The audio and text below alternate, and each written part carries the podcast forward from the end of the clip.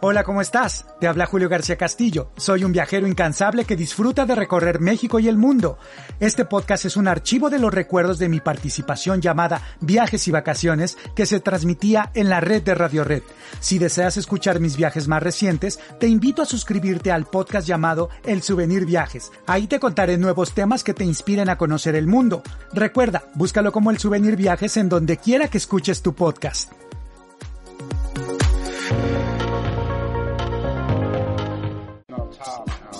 Viajes y vacaciones en la red de Radio Red.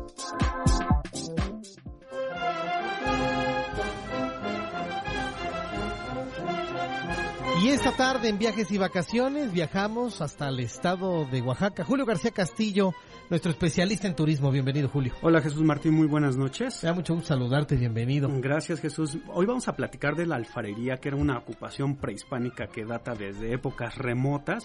Seguimos en esta serie, ¿no? Exactamente, de artesanías. de artesanías, de pueblos artesanales o lugares artesanales. Y hoy en día es una actividad de, de mayor tradición de la alfarería y de mayor importancia en el estado de Oaxaca y esto se ha debido a que los habitantes de Oaxaca han sabido explotar todos sus recursos naturales para cubrir sus necesidades. Hoy vamos a platicar de esta tradición ancestral alfarera que ha transitado por una profunda transformación de lo que eran los artículos utilitarios, Jesús Martín, que pasaron a tener un objeto de ser mejor ornamentales, ¿no? Hoy vamos a platicarles de la artesanía de las más buscadas entre las cerámicas, el barro negro, de San Bartolo Coyotepec en el estado de Oaxaca, que hoy se encuentra en, en diferentes lugares, exposiciones de, y museos de México y de todo el mundo.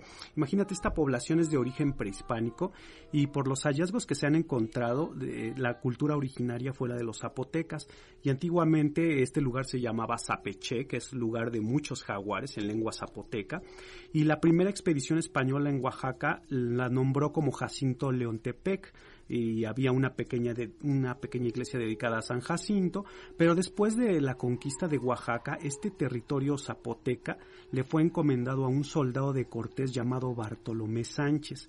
Entonces eh, había un manuscrito de esa época que menciona este asentamiento de 707 indígenas que pagaban un impuesto en especie a este encomendado Bartolomé Sánchez, le daban una medida de maíz cada año, una gallina, servicios de varios hombres y le pagan aparte 96 pesos en oro en polvo, ¿no? Y bueno, para el año de 1532 se renombró esta población ya como San Bartolo Coyotepec en honor a este encomendado, encomendado terrateniente. Y bueno, se estableció en sí también por el santo patrono de, San Bartolo. Y el nombre se le dio de Coyotepec porque queda como el Cerro de los Coyotes, ¿no? Es un cerro que está junto a la población.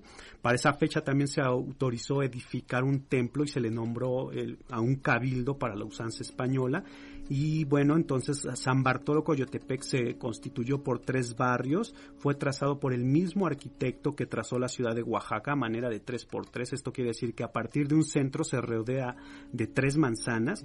Y bueno, en esas entonces ya estas villas eran productoras de algodón, de la grana cochinilla, que es este insecto que como remojado, al exprimirlos, producía un color rojo. ¿Son ¿no? que se hacen bolita? Exactamente. Uh -huh. Y bueno, pues eh, se seguía produciendo uh, de una manera no legal la cerámica. Sin embargo, Bartolomé Sánchez no pudo ver ni, ni estar muy tranquilo en este lugar porque pues él, él, hizo muchas cosas por Cortés. Sin embargo, nada más le asignaron estas tierras y él murió hasta 1604 a la edad de 102 años. Y bueno, Jesús Martín, como te mencioné, esta población desde hace tiempos inmemorables se dedicó a hacer piezas de barro de carácter utilitario que se requerían en la vida cotidiana.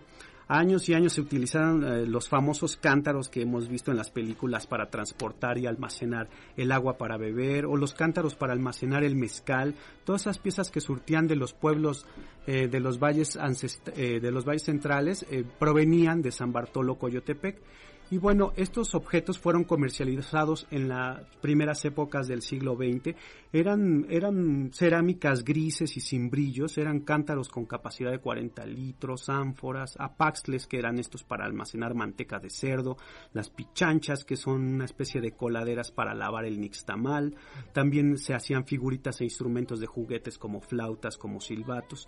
Pero en 1935, ya bastantes años después, este tipo de artesanía gris ya era famosa en algunas partes de Norteamérica y tres años después llegan turistas eh, y empiezan a ver eh, con mucho afecto eh, la habilidad de los artesanos del barro gris.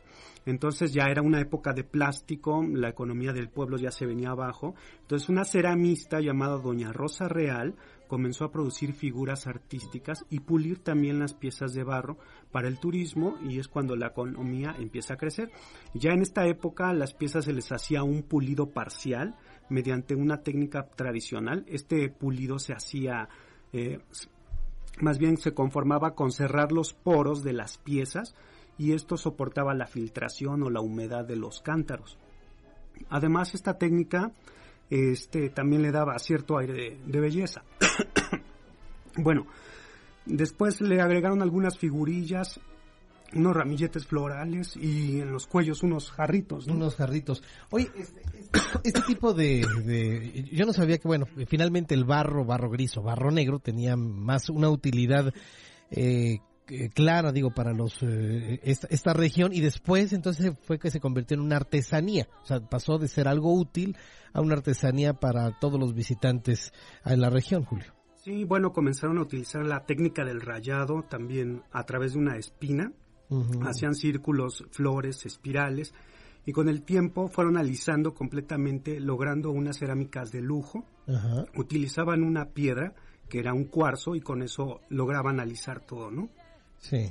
Bueno, este tipo de artículo doblemente liso y crudo, aunque perdieron resistencia y sonoridad, se empezaron a vender como objetos de adorno y caros, así que varios artesanos como la señora Rosa Real y Juventino Nieto fueron experimentando diferentes técnicas, haciendo estos pulidos, logrando piezas brillantes hasta llegar a estas de color un negro intenso.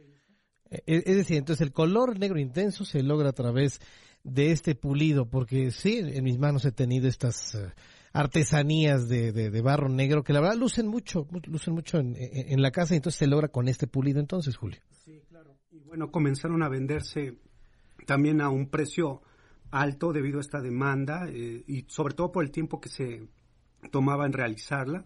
Se combinaron todas las herramientas, materiales tradicionales para lograr esta serie de piezas bruñidas y alisadas.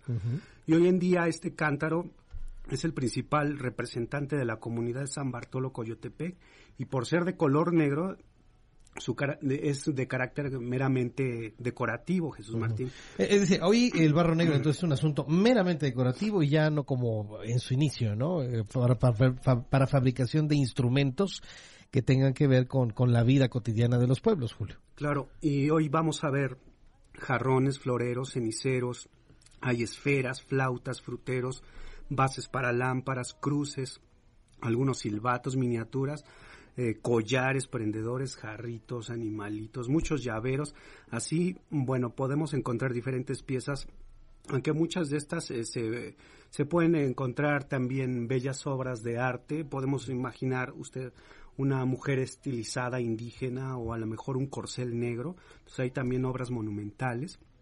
Y bueno, eh, es muy importante mencionar el proceso. Imagínate, se obtiene la arcilla de, de cerca del cerro que está ahí en el municipio llamado, eh, bueno, en el municipio, esta, estas zonas le llaman la mina, se extrae con pala, con pico, con barreta y bueno, después lo, lo transforman en terrones hasta los, hasta los talleres, ¿no? Una vez que lo tienen ahí, desmoronan toda esta arcilla, lo convierten en barros, la limpian bien la tierra, le quitan todo el tipo de piedra, ya que puede provocar que ese cuarteo se rompa eh, la artesanía cuando se vaya a hornear. Luego entra en un proceso de maduración, en donde se moja y se pone a reposar varios días. Después la amasan con los pies en un petate de palma, hasta que llegan a la consistencia de una especie de plastilina. Y una vez lisa se guarda para no perder la humedad también.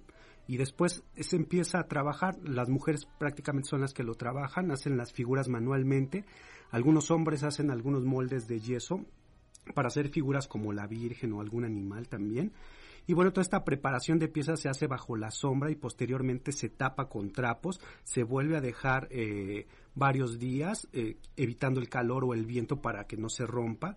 Y cuando ya están semiduras las piezas se hace el primer raspado. Mm. Entonces se quita lo áspero de la superficie, se alisa con esta piedra de cuarzo, de cuarzo que te mencionaba y después se vuelven a hacer los grabados o detalles. Aquí es cuando también utilizan eh, otras técnicas para hacer hoyos, eh, puntos y bueno, así diferentes decorados como el mismo calado este que hacen a través de ceguetas, que es muy interesante cuando vemos una pieza que, que le ponemos un, un cántaro eh, una vela adentro y está hecho con rombos y todo, ¿no? Y, y, se puede iluminar muy bien una habitación. Y bueno, ya una vez que están secas y lisas las figuras, las ponen al sol otros días y después se introducen a un horno subterráneo. Ahí se van a calentar a fuego lento hasta que queden al rojo vivo. Imagínate, y ahí el humo, eh, bueno, en ese momento, Jesús Martín, se tapan las entradas y las salidas del horno y así el humo eh, que está en el horno y la falta del oxígeno van a teñir este color negro brillante a las piezas Ah, de barro. La falta de oxígeno. Ajá, y esta técnica se le conoce como cochura por reducción de atmósfera. Cochura por reducción de atmósfera. Ajá, y bueno, esta co- cocción dura de 6 a 8 horas. Al siguiente día ya se destapa el horno, se, retiza- se retiran las piezas, ya se pueden limpiar, posteriormente lavar y ya, ya vender. Es importante mencionar que debido a la cocción de la baja temperatura del barro negro eh, es esto de que es decorativo y bueno la experiencia de los artesanos pues la van transmitiendo de generación en generación Jesús Martín. Muy interesante conocer sobre el barro negro. Yo creo que nadie que haya ido a Oaxaca puede decir que fue si no compra una artesanía de barrio de, de barro negro, ¿no es así, Julio? Sí, claro que sí. Y bueno, pues los invitamos a que a- ahí eh, vayan al Museo de Arte Popular de Oaxaca, eh, en, en San Bartolo Coyotepec, al Mercado de Artesanías, a la Plaza Artesanal y a, la- y a las tiendas y talleres donde podrán adquirir estas hermosas piedras de barro negro. Jesús Muy Martín. bien, Julio. Tu teléfono, correo electrónico para el público que desee hacer alguna pregunta sobre esta sección. Le recordamos al 50 95 11 10 o alada sin costo 01 800 711 1110. El correo electrónico es julio.garcia.castillo arroba gmail.com y el blog es www.turistamundial.blogspot.com en donde podrá consultar este y otros temas de viajes eh, que, que estamos escribiendo ahí. Además, si gustan suscribirse, anote en el mismo blog su mail para que le lleguen los nuevos temas a su correo electrónico. Ah, mira qué interesante, qué tecnológico andas ya, Julio. Muchas gracias, Julio. Gracias, buenas noches. Buenas noches. Julio García Castillo, el hombre mejor enterado del turismo de la... ¿Qué tal? Hasta aquí el audio de esta semana. Recuerda suscribirte también a mi podcast alterno llamado El Souvenir Viajes. Aquí te cuento mis experiencias más recientes. Si deseas ver mis aventuras, búscame también en YouTube como El Souvenir. Te agradezco mucho que me hayas escuchado, te deseo lo mejor y recuerda, nunca dejes de viajar.